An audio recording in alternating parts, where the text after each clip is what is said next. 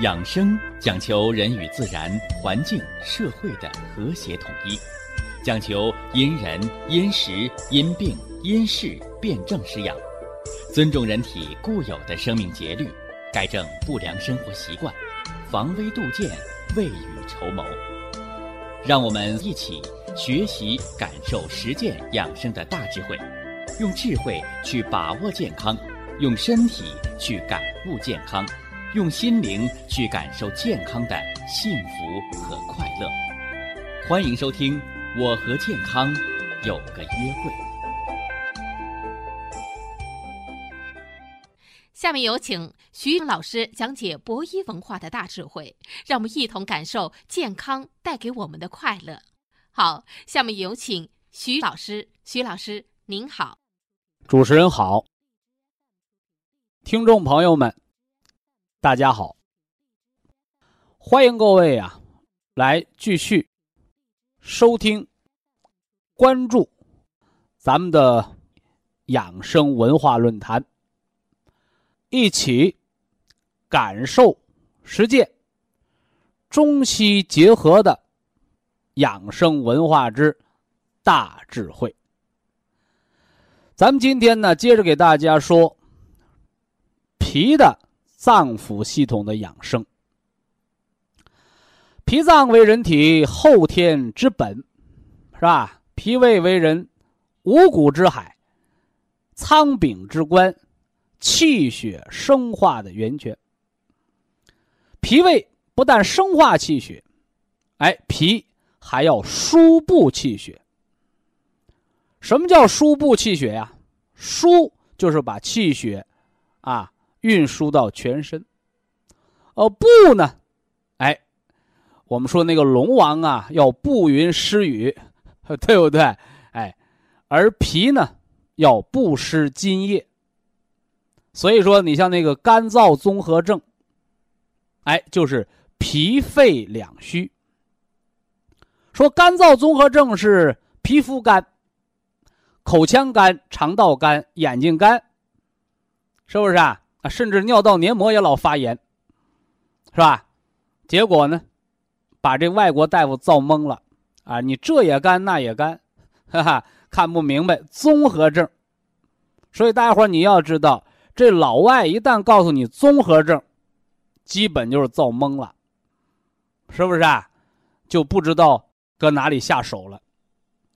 回过头来呢，哎，您听养生文化论坛。你是个有中医文化和西医的科学水平的人，你就能把这干燥综合症，你就能把它调理理清。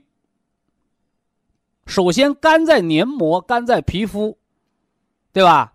那么叫肺主皮毛，啊，肺主皮毛。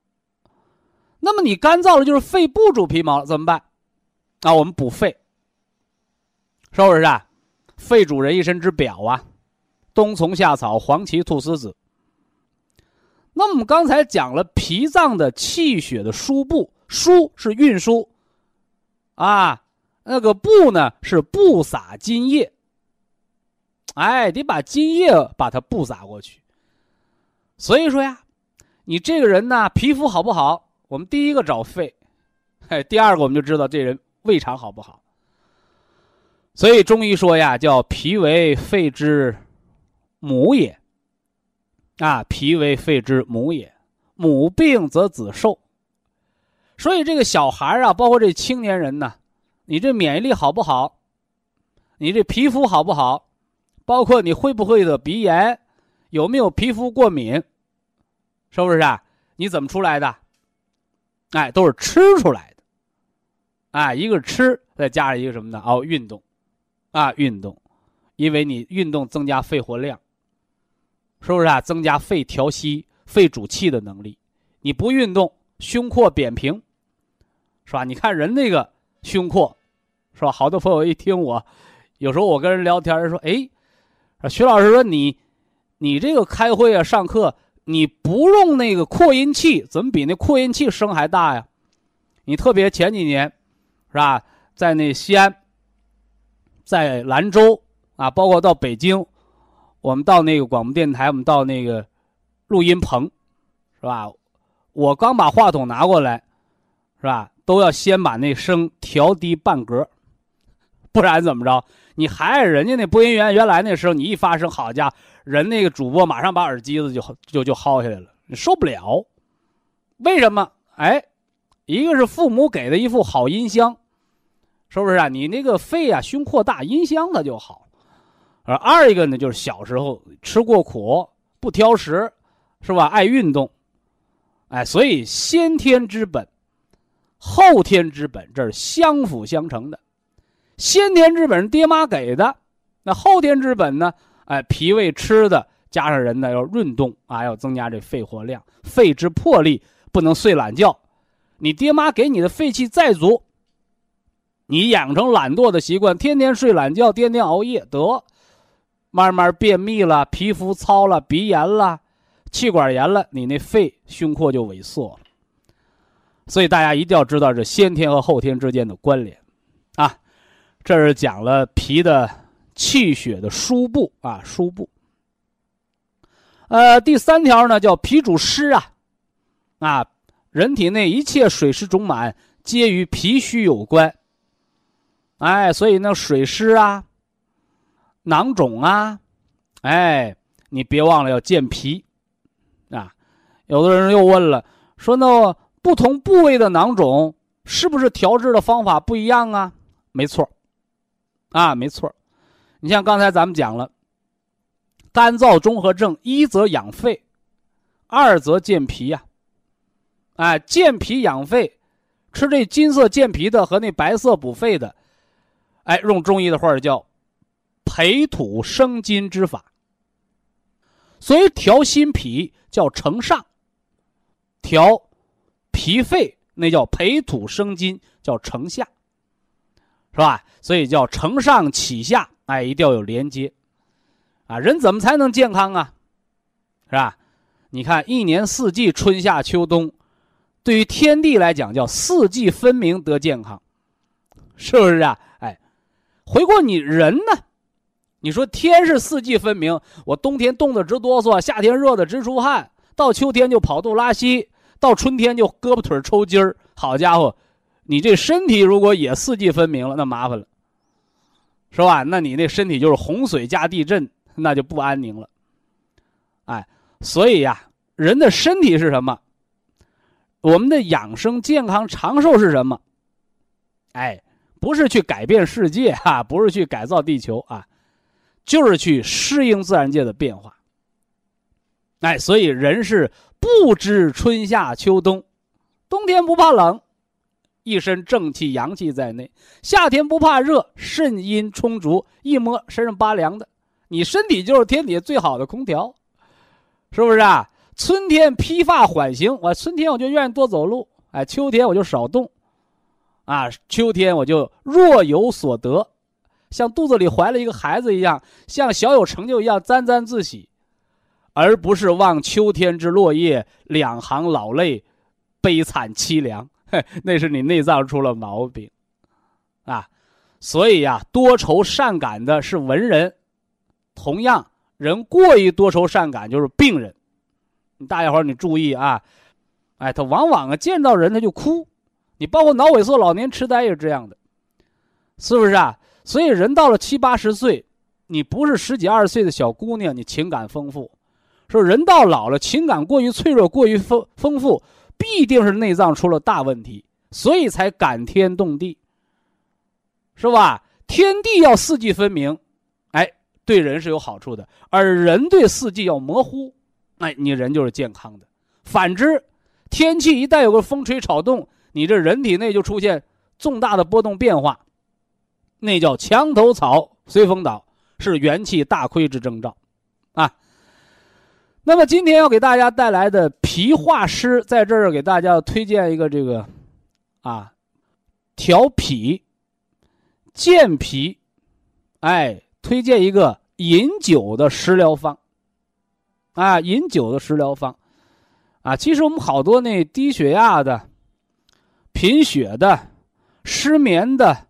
冒虚汗的有好多人都在用了啊，都在用，只不过是啊，应了这个时节，我再给大家强调强调。呃，我说的这个酒啊，不是白酒，也不是啤酒，是吧？是什么酒啊？叫米酒啊，叫米酒，也就是老百姓说的黄酒啊。中国传统方式炮制的黄酒啊，喝黄酒大补气血，是吧？你那个黄酒啊，要热了喝啊，要热了喝。喝那雪莲的时候，喝那骨碎补的时候，你用黄酒，那是引子，啊，引子。以下是广告时间。博一堂温馨提示：保健品只能起到保健作用，辅助调养；保健品不能代替药物，药物不能当做保健品长期误服。这人参哪儿都有，是吧？而以长白山之人参为药材之最地道者，是吧？呃，自古道叫人参补气第一，是吧？三七补血第一，啊，这个第一，在很多呀没有中医文化、没有这个中医文化素养的人看来，那第一就是劲儿最大，是吧？就跟那大力士似的，是吧？啊，野蛮，啊，非也，啊。大家千万不要把人参想的过于彪悍，啊，这个人参补气第一呀，这就是要说中国传统文化，啊，中国人把第一叫状元，啊，那个状元郎可不是死读书本的书呆子，而且中国的状元有文状元、武状元，对不对？哎，所以这个第一一定是权衡利弊的第一，啊。那么人参补气第一有什么奥秘啊？你看我给大家以前说中成药的时候也说过几个，是吧？呃，一个这个讲过一个人参归脾丸，对吧？哎，调心脾两虚，小板紫垫，对吧？呃，还给大家讲过和人参有关的，叫叫人参健脾丸，是吧？这管什么的？啊，管食谷不化、跑肚拉稀的，是吧？脾不化湿嘛。啊，和人参有关的还说过人参脉动五味子生脉饮，对吧？说这人呐，低血压，是吧？一摸没脉了，是不是啊？无脉症嘛，低血压无脉症，是吧？贫血冒虚汗，这这生脉饮人参脉动五味子。呃，那人参最有名的就叫独参汤，啊，独参汤啥呀？就是人呢生命垂危，是吧？生死两难了，怎么办？啊，三十克人参啊，一碗独参汤灌下去，啊，有起死回生、回阳救逆之功啊，这了不得。但说到这个，你这都是医院拿来救命啊，老百姓家里独参汤用的不多啊。你不像古代那郎中都请到家里去，所以现在救命抢救都幺二零都在医院啊。所以救命的事别在家瞎鼓弄，是吧？你千万不要说我跟徐老师学了几天养生。我在家都能把死人救活了，你别来那套，是吧？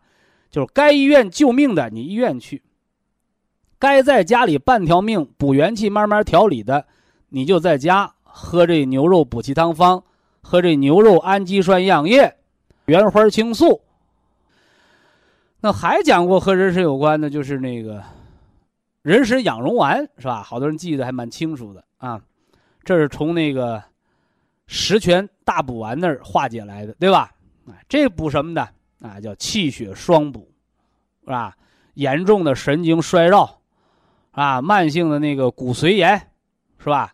加之呢比较重的那个贫血低血压，你说我贫血低血压喝生脉饮都喝不上来了，那你要么十全大补丸，那要么你就这个什么呢？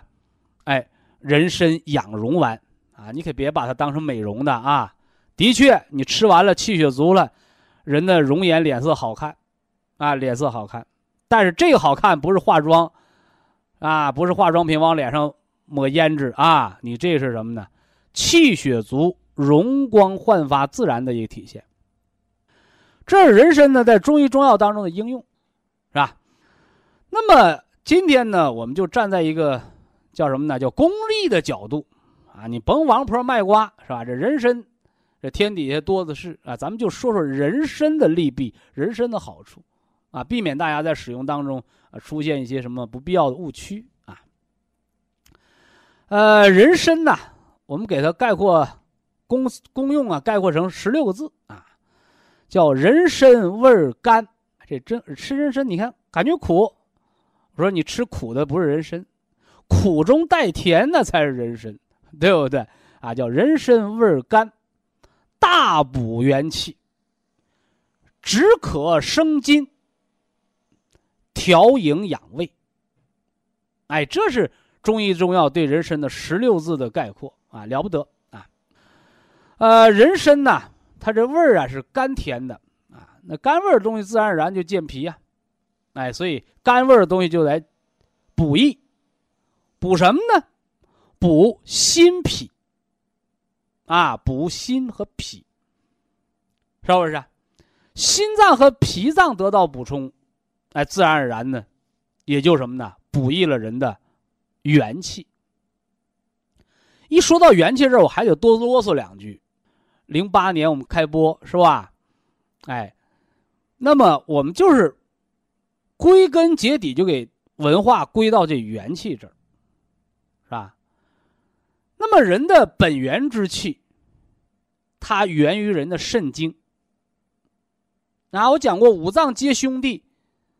是吧？你别看这个心主神明，心是君主之官，但心脏不是老大。那谁是长兄啊？这肾。所以元气藏在肾经，是吧？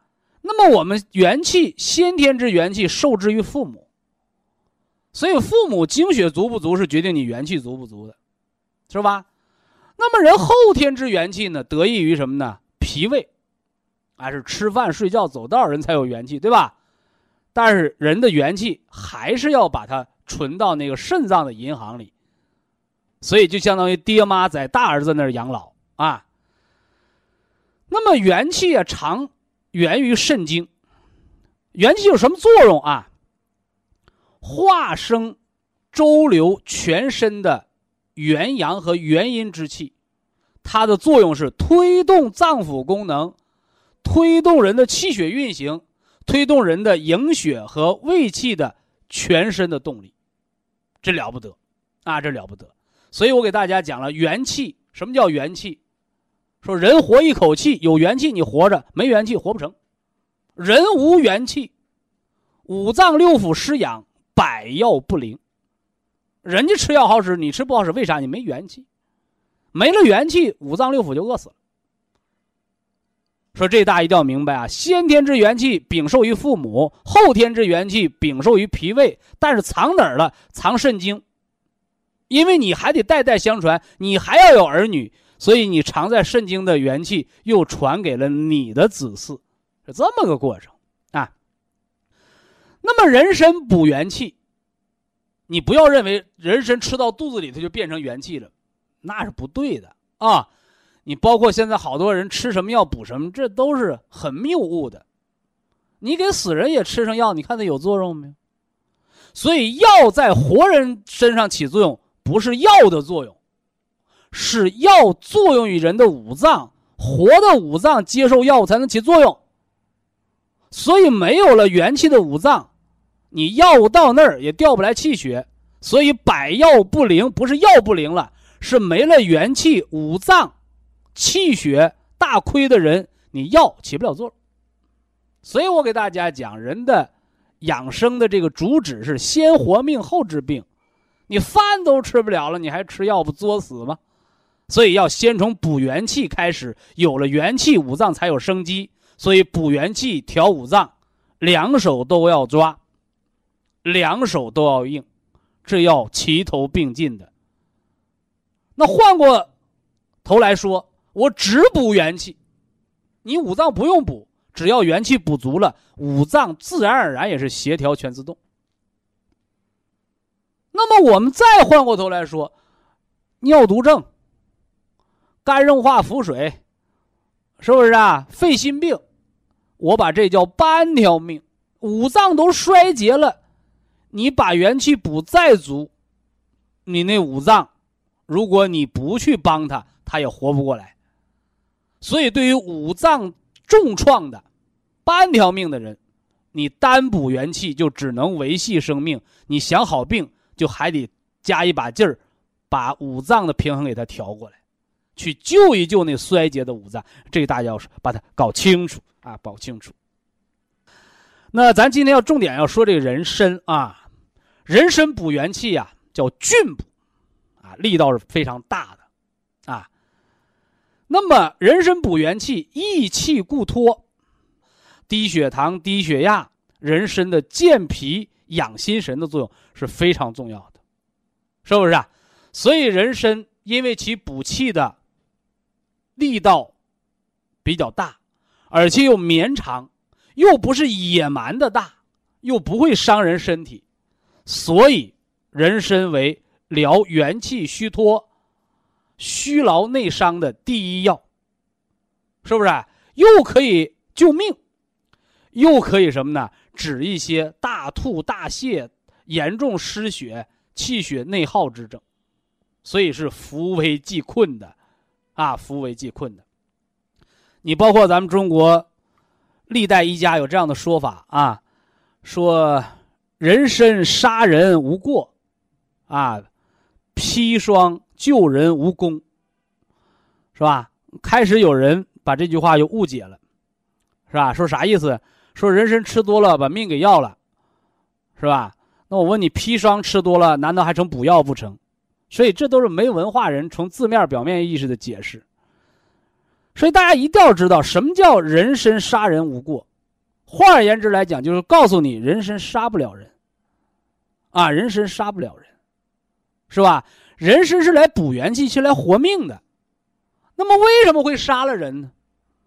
啊，那就是简而言之来讲，就是你用的错之大错，啊，错之大错。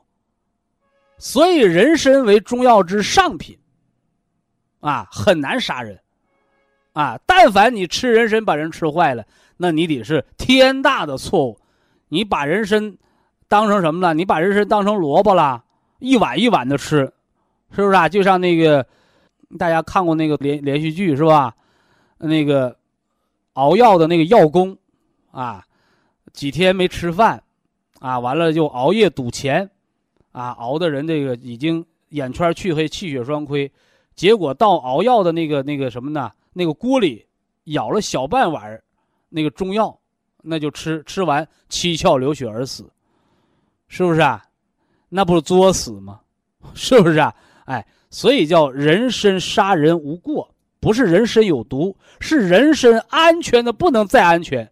你用人参把人给杀了，可不是人参的过，啊，那真是蓄意谋杀了啊！所以告诉大家人参的安全性啊。而至于这个这个叫砒霜救人无功，啊，什么叫砒霜？大家都知道毒药啊，对不对？呃，给武大郎吃那个，对啊，杀人的，少用一点把人就杀了。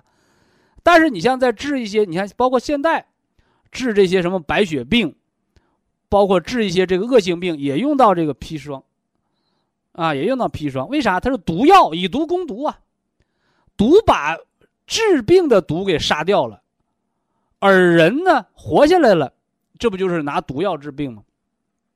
对吧？反过来，你用多一点点儿，把人的正气也给破坏掉了，你不就是毒药中毒死的吗？所以说，砒霜救人活命，不是砒霜把人救活了，是怎么的？哎，是砒霜把毒邪杀掉了，人又扛住了砒霜毒邪没死了，就是水来了。把个小的淹死了，个大的活了，完了，你能说是这水来了把个大的救了吗？所以说砒霜活命无功，就砒霜把人快死的人救命。为什么砒霜无功？因为用多一点人就死了。是砒霜，他不管你好人坏人，他都杀你，最后坏人杀死了，就差那么一点儿，活人没杀死，活人活下来了。所以大家要这么理解这句话啊。人参杀人无过，砒霜救人命无功。其道理就是说，一个是安全的不得了，可以放心的用；一个什么呢？哎呦，那就不是双刃剑的事儿了，那就是什么呢？冒险啊，可能冒着同归于尽的风险。那救活了，算命大。所以叫砒霜救人无功。这是中医药文化里边的这个概念，希望大家把它认识好。以下是广告时间。博一堂温馨提示：保健品只能起到保健作用，辅助调养；保健品不能代替药物，药物不能当做保健品长期误服。养心脾，这脾脏啊。脾脏的五大功能，我们已经给大家介绍了四个。一则啊，脾为人体的后天之本，五谷之海，这脾胃是人体气血生化的源泉。这是其一。其二呢，哎，脾不但呢在气血生化当中起着重要的作用。哎，它还能帮助什么呢？心肺来输布气血，啊，把气血呢送到四肢百节，啊，我常给大家讲啊，你气血足，你才能长肉。得了病，人为什么会消瘦啊？哎，一个是气血生化不足，一个是人呐这些肉。化成了气血，去治病，去救命了。所以我们把呀人体迅速消瘦的疾病，我们把它叫消耗类疾病。表面上你看，消耗的是人的肌肉、蛋白质、脂肪，对吧？而实际上呢，归根结底上来说，消耗的是气血。是吧？消耗的是人的元气，所以呀，我们强壮身体，是吧？调理疾病，滋养五脏，啊，首当其冲的是补元气。喝这个牛肉氨基酸营养液，补的是元气的阴血。吃长白山葡萄的葡萄籽儿。提纯的这个原花青素，管吃饭，管睡觉，管走道，养的是你元气之阳。所以呀，孤阴不生，孤阳不长。这元气之阴血和元气之元阳得到了补充，哎，人有了元气，哎，人得着病还长肉了。是吧？由原来的身体消瘦，现在面色红润，长肉了，长什么了？首先是恢复了脾胃的功能，气血有了余粮，你才能长肉。这是其二，脾胃的气血输布的作用。啊，包括这个和这个女性人到中年那个衰老，啊，叫什么叫黄脸婆啊？说为什么叫黄脸婆呀？哎，我们中医把这个黄症，就是说的是西方医学讲的那个贫血貌。说为什么会黄啊？哎，三条阳经衰于头面。换而言之来讲，这最重要的就是足阳明胃经。哎，你胃肠不好，这脸色就萎黄。哎，这都跟气血输布有关，所以为什么我们吃这个调脾胃的药也好，养脾胃的这个食疗保健也好，你胃肠一好，人的脸色就好了。你真当吃这个保健胃肠的保健品给你美容吗？啊，非也。它是有形于内，必行于外，表里合一的表现。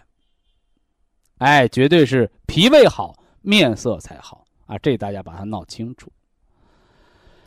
这第三条，啊，第三条，就是我们说的叫脾化湿。刚才说了半天，都说脾让人长肉，气血输布，是不是啊？那过多的肉就成了痰湿，啊，喝凉水都长肉，那是痰湿。所以脂肪肝呐、痛风啊啊这些富贵病，是脾不能化湿，是吧？我们常给大家伙也说这个，就是人呐，你吃多少饭，不是你想吃多少能吃多少，而你先要问问你那个脾胃，你能运化多少。在这儿呢，也要区别一下这个健脾丸和那个大山楂丸啊。你说我这人呢，一天也不知道饿，是吧？不吃饭不知道饿，这样的人叫不思饮食，那呆，对吧？哎，你要吃健脾丸，叫健脾开胃，包括我们喝点开胃汤啊，你就知道饿了，这叫健脾。是不是？啊，反过来呢？你说我这人呢是吃太多了，吃出的脂肪肝，甚至喝凉水都长肉、长肥肉。你这个不是纳呆，你这是痰湿厚重，所以你吃那个山楂丸是来化掉体内多余的痰湿，叫化脾湿。包括我们给那脂肪肝、高脂血症的人也在吃山楂丸。好多人就问我了，说徐老师，我吃完山楂丸，我特别饿，我饿了，我还要不要再吃饭？我说，刚把痰湿化完，恢复了胃气，你再吃饭，吃到不饿了，你是不是又产生了过多的痰湿？包括我们夏季三伏天做庚金救肺之法。也叫辟谷，也叫半饥饿疗法，干什么呢？就让人维持有这种饿的状态。人饿了，你不吃东西，那吃啥？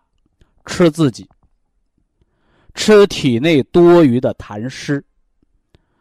所以呀，健脾丸和山楂丸这就有区别了，一个是健脾的，一个是化解多余痰湿的，是不是？哎，当然了，有时候二者还是要相结合起来，啊，你说我既没有胃口，我还有过多的脂肪，那你就得健脾加化湿结合而用了，对不对？那反过来呢？你说一个老太太瘦的皮包骨头，是吧？她连肉都不吃，反而得了脂肪肝、动脉硬化。你到西医那，你上哪说理去？大夫还说你别吃肉啊。这个老太太说：“我压根儿我就不吃肉啊。”你看，不吃肉得的脂肪肝，怎么着了？叫营养不良型的脂肪肝，是吧？营养不良型的脂肪肝，所以要健脾，啊，要健脾，适当的还应该吃点肉，正所谓用进废退，啊，这讲的是脾化湿啊，脾化湿。呃，第四条，脾脏的第四大功能叫脾。统摄气血，啊，防止血行经络之外。呃，常见的病症就是那个血小板减少性的紫癜，是吧？缺铁性的贫血，是吧？那严重点呢？啊，严重点女性的崩漏，是吧？包括一些血液科的疾病，啊，什么再生障碍性贫血，是不是啊？白血病。啊，说白了，都为脾不统血，血行经络之外，离经之血为死血。而这时候呢，可就不单是脾的病了，啊，是心脏和脾脏都出了问题。哎，所以要调心脾，啊，一则铁皮石斛养心啊，二则呢，我们吃金色健脾，冬虫夏草加人参加葛根。是不是啊？加山楂加茯苓，啊，这叫红加金，啊，调心脾啊，调心脾。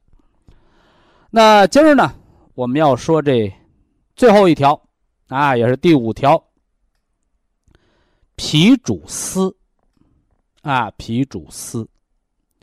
大家伙你注意啊，脾脏啊有这么多功能，脾的脏腑功能破坏了。会得那么多疾病，而生活当中，大家你看，但凡呢脾脏受损得病的人，都是所谓的聪明人。你看那没心没肺的人不得抑郁症。哎，但凡得这些病的人，都是那些鬼精鬼灵的，啊，所谓的有思想、有文化、有头脑、有意识的人，哎，结果，得了白血病了，是吧？有压力，得了血小板减少性紫癜了，这是为什么呢？哎，这我们就不得不说说中医对五脏更深层面的认识，是吧？西医治病。把人当修汽车，哪个零件坏了修哪个零件，实在不行把这零件给你摘掉，是吧？给你换个人工的，是吧？他从来不问你怎么得的病，哎，这就是我们养生文化论坛，哎，我们独树一帜的地方，是吧？你在别的地儿你可以稀里糊涂得病。迷迷糊糊的吃药吃保健品。您在我养生论坛这儿，咱们大家伙就一定要明明白白的养生保健，明明白白的防病得健康。啊，所以我常问你怎么得的病啊？哎，好多病人他会自我检讨啊，我是累的哦，累的。能改吧？能改啊，能改我给你调，啊，吃点骨髓补，强筋壮骨。累的伤了肝血了，补出肝肾，绿加黑，调三个月，调半年，哎，健康如初。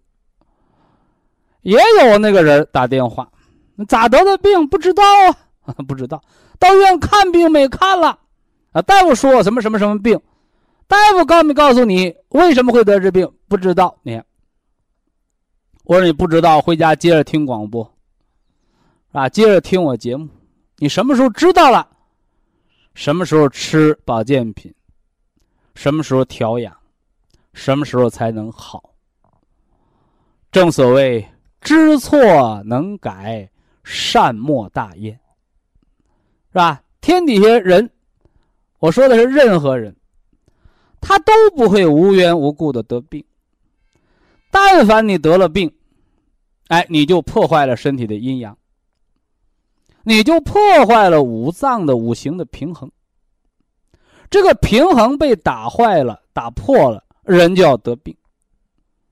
那么你犯的错你不知道，你就还会将错就错的犯，那病就还会将错就错的加重，甚至由一个病变两个病，而你还在那儿稀里糊涂的吃药。所以呀，人只知道吃药治病，不知道行为意识改错，那这样的治病，毕竟是竹篮打水一场空。哪怕你碰到再高明的大夫，他不能替你得病，他也不能替你改错。所以养生防病，文化先行。所以对疾病的正确的认知。知错能改，才是咱们养生防病治病的关键之所在。那么中医啊，把人体五脏的研究上升到了一个更高的层面，叫形、气、神，是吧？新老听众朋友，你想健康一辈子的，人家想一辈子少得病不得病，得了病想好病好了不犯。你把这三个字写本上。形、气、神。所谓形，就是你身体的零件是不是啊？它的物质形态。所谓气，就是你的什么呢？叫使用说明书，是吧？运转的功能，是吧？劳累过度叫劳损，劳损了，你闲着老不用。它叫退行性改变、退化，对吧？而神的层面呢，是吧？五脏皆有神。那这神的层面，脾神在于思，肝神在于怒，心神在于喜，肺神呢在于忧，而肾脏之神在于恐。那么这个七情五脏之神又是怎样受损？我们又应该如何的养人的形气神的全面健康呢？哎，这就需要生活当中的调养。以下是广告时间。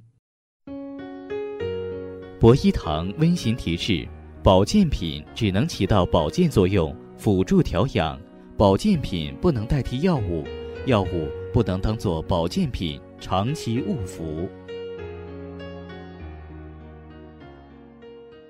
五脏七情，是吧？情志，啊，情志跟人得病有着怎样的关系？啊，甚至啊，我们可以不客气的讲，啊，现在人的情志病，可以说已经造了现代慢性疾病的半壁江山。啊，不单是现今社会，那我们古代啊，传统中医就有认识。啊，说万病皆由心生，是吧？开始有人不理解，说人这病啊都是想出来的，哈哈，都是想出来的，啊，那谁闲着没事想让自己得病啊？啊，其实都是不经意间情志过激啊，情志过度，所以呢，就有这个外国科学家讲了，啊，叫合理的管理我们的情绪。哎，就可以让人远离慢性疾病。所以呀，国外的医生认为这是情绪，啊，是人的道德修养啊，心理素质，你能不能控制情绪的问题？呃，这个呢就成了无根之水，是吧？啊，为什么呢？那情绪哪儿来的呀？是不是啊？情绪哪儿来的呀？情绪的物质基础是什么呢？哎，这个是现代医学的短板。反过来呢，哎，我们求教于中医，是吧？祖国中医药文化博大精深，哎，所以呢，中医把它归结为什么呢？形、气、神这三个层面，是吧？当然了，虽然呢，这里边博大精深，理论基础、实践基础都有，哎，但是普通人，是吧？你真正的理解运用，还是很难的。所以怎么办？说难了，咱们避重就轻吧。这会儿太难，咱不学得了呗？那不行，啊，你这儿不学就丢掉了一大半儿甚至好多被现代医学称之为。医学难题的问题，只要你把这儿搞懂了，哎，就势如破竹，易如反掌，那就很容易解决了，是吧？举个例子啊，就拿脾吧，拿脾来举例子，脾主思，是吧？什么样的人思虑过度？聪明人呢？是不是傻子？天黑了就困了，天亮就醒了，吃饱了就干活，累了回家就吃饭。傻子不思虑，所以傻子不得抑郁症。这个傻子，我们给他加上个引号啊，绝无任何贬低之意，而恰恰相反，这样的人相对而言是健康的人，是吧？而那些所谓的聪明人，是不是啊？啊，吃东西挑好的，干活挑轻的，啊，甚至不干活，躺在家里就能赚钱，就这样的聪明人，哎，你看这社会蛮公平的，对吧？哎，靠赚脑瓜赚钱的人，哎，就在这转脑瓜上得了病。我见过太多这样的人了，是吧？你说暴饮暴食，人家没有。你说过度劳累，人家啥活不干；你说思虑过度吧，人家啥事比你想的还轻呢。但是得病了，嘿，跟谁说理去？后来我就问他，我说：“那你到底咋得的？”哎呀，可能跟我想的太多有关，我太聪明了吧？哎，我说就在这儿呢。哎，就是因为机关算尽，太聪明，反误了亲亲性命。这道理就在这儿，是吧？所以大家你注意啊，四体不勤的人，你那个肌肉就得不到锻炼，你那个脾就淤结，所以逢事儿你就钻到牛角尖里去了。所以说，脾主思，思虑过度，它的物质基础是你那个脾脏有淤血了，啊，脾脏有淤血了。我说这个淤血。不是你打 B 超，哎呀，我这脾肿大了，可不可以？可以，那得是后期、晚期了。早期只是什么呢？不爱吃饭，没胃口。早期只是身体比较懒，浑身懒惰，不愿意动弹，是不是？所以这叫什么呢？哎，这叫刚起病。反过来呢？哎，反过来啊，你看，身体的结构决定着你的功能。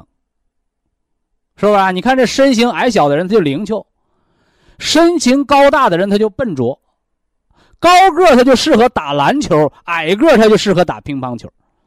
这叫你身体结构决定着你的功能，而反过来你的功能影响着你的神，哎，影响着你的神，哎，这是相辅相成的。回过头来呢，我们给这样的抑郁症的人、厌食症的人说了哦，你要健脾。二呢，要养这个心，吃铁皮石斛，吃金色。其三呢，每天多走路。那说我走五千步还是一万步啊？我说走到你额头和前胸后背出汗。说为什么要走到出汗呢？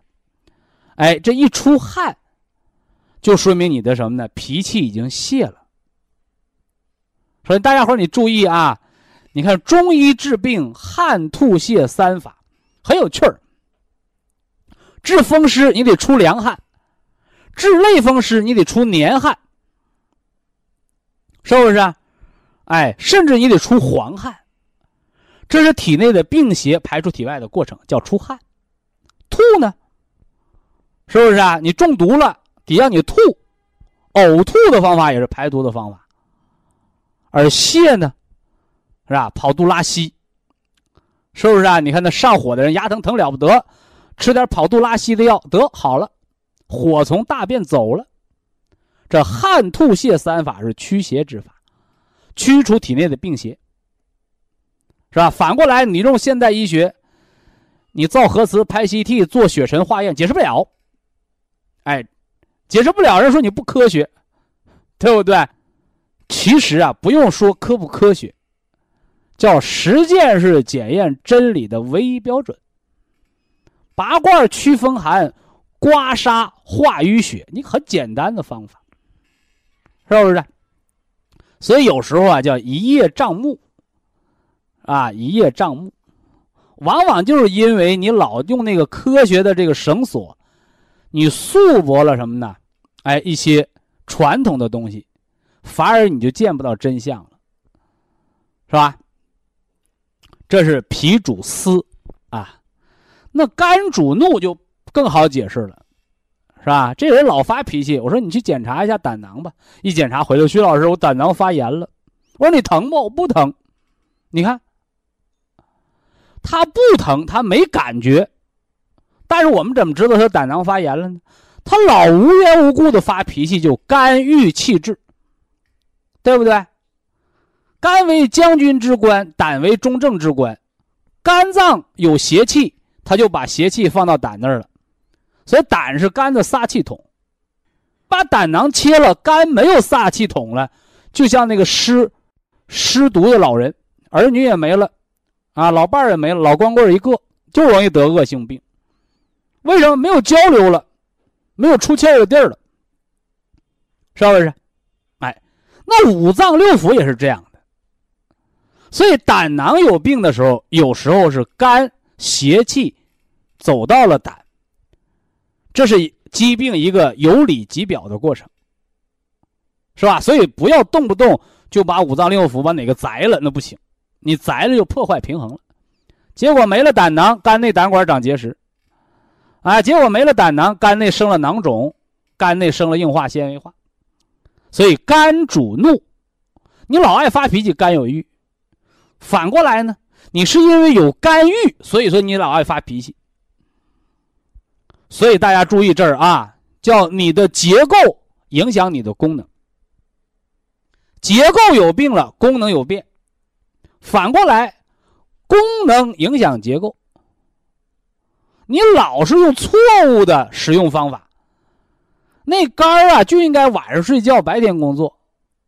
你偏让他值夜班完了白天睡大觉，得肝长脂肪肝了，因为你违背了阴阳的道理，违背了使用的原则。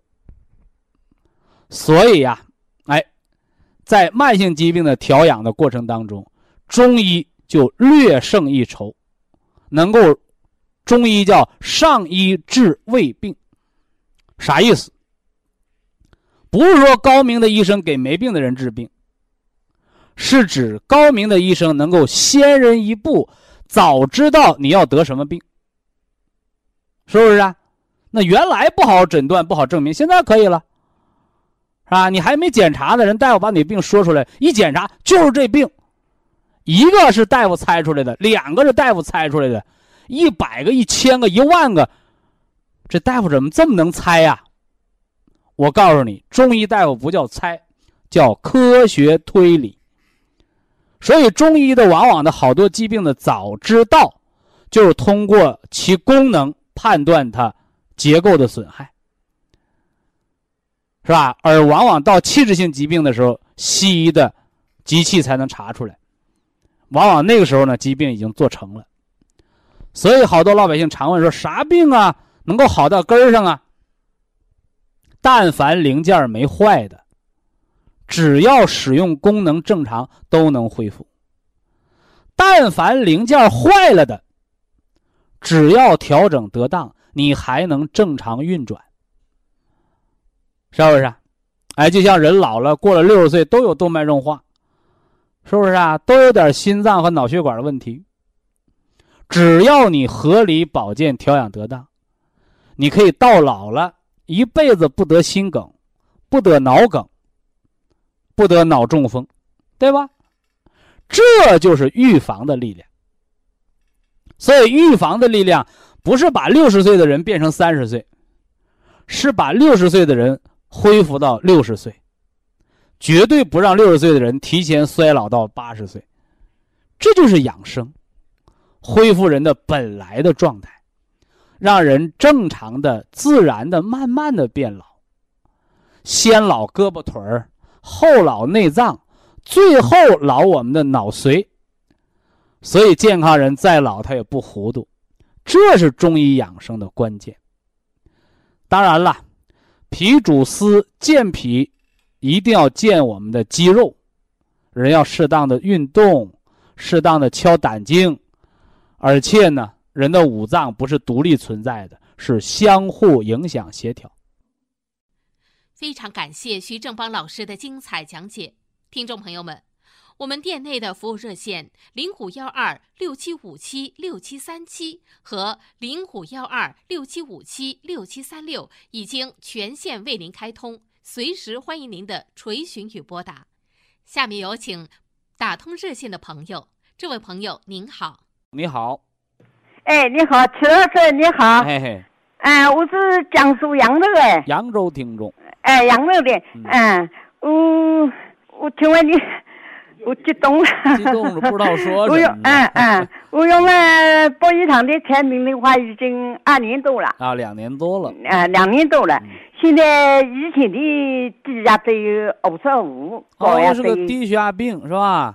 哎。高压只有九十，哎呦，这个两年多调下来了，防中风、防脑萎缩的哈。啊，对，嗯，两年都调下来了，我现在血压呢已经达到的八十一百二了。哦，八十一百二了。哎，对。多好。嗯嗯嗯，现在很好条件，我很高兴，感谢徐老师。哎，应该的。嗯。啊，感谢做扬州保健厂的所有的老师，啊，服务态度太好了。说明您的那个气血活力已经上来了。哎，对对对，老是低血压呀，那是隐形杀手，是要出大问题的。对，哎，哎对，嗯，还有一个大大喜事，我告诉你啊，您说，嗯，我有，嗯，北地方，我有四五年了，我经过这个博医堂的产品调了，我现在的控制到了，不夸散了，不巅峰。您说什么毛病？不巅峰。白癜风。哎，对对对。哦，白癜风。哎，白癜风啊，它是吃药治不了的。对对对白癜风它是个只是难看，没有任何伤害的病。哎，没有任何伤害。皮肤免疫失调。嗯，但是有些大夫治这个病就给患者上激素，那都是害人不要命的。哎呦，我到处看没看的好。只要你的肺脏的免疫力，就是肺的免疫力好了，你皮肤的白癜风自然而然就消失了啊。哎，现在已经控制了，不朝外扩了。啊，会来越来越小的，还会啊。啊，越来越小了。皮肤有的颜色已经没有治这个病的药，关键是让肺的免疫力平衡就可以了啊。啊，对对，嗯，这个一个，还有一个意外的收获是吧？嗯，对对对，嗯，还有一个就是另外一个，第二个就是的话，这个，嗯，我这个肺子上面有一个白斑。哦，肺子上有白斑。哎。哎，你看看和白癜风表里相依了啊。哎，这个又好了，又调好了。啊，这个也好了。哎，我今天的话拍这个片子看了一下子了，呃，医生讲的没有了，没有了，找不到了哈。哎呀，我高兴的不得了了。现在最困难的就是我的个这个腰疼。啊，腰疼。哎，腰疼经过的话，腰疼是怎么个疼法啊？是两边疼还是中间疼啊？在中间疼。哦，就中间。有的时候它主动疼，上面疼，下面有时就疼。那得拍一个片子看看啊。拍过了，他说的是压迫神经疼。哦，是腰椎压迫神经了，是吧？哎，对，哎，这个得做摆腿操啊。哦，还要考那个伏羲八卦台。哦。呃，这个病是不能干重活的，十斤八斤的东西也不要拎，不要背的啊。啊，好不然会加重病情。完了，吃那个骨碎补胶囊加五子粉就可以了。啊啊，就能给他吃过来。请问曲老师，看我怎么调法子？你拍片子有腰椎病确诊了，有没有骨质疏松？没有。那你就吃两粒骨碎补。好的。骨质疏松的就得吃四粒了，骨质增生啊，腰椎腰椎间盘突出的吃两粒骨碎补。啊，两包乌子粉。好的，好的。哎，完了补补肝，补一补那个肝肾啊。好好。补补肝。还有一个这个。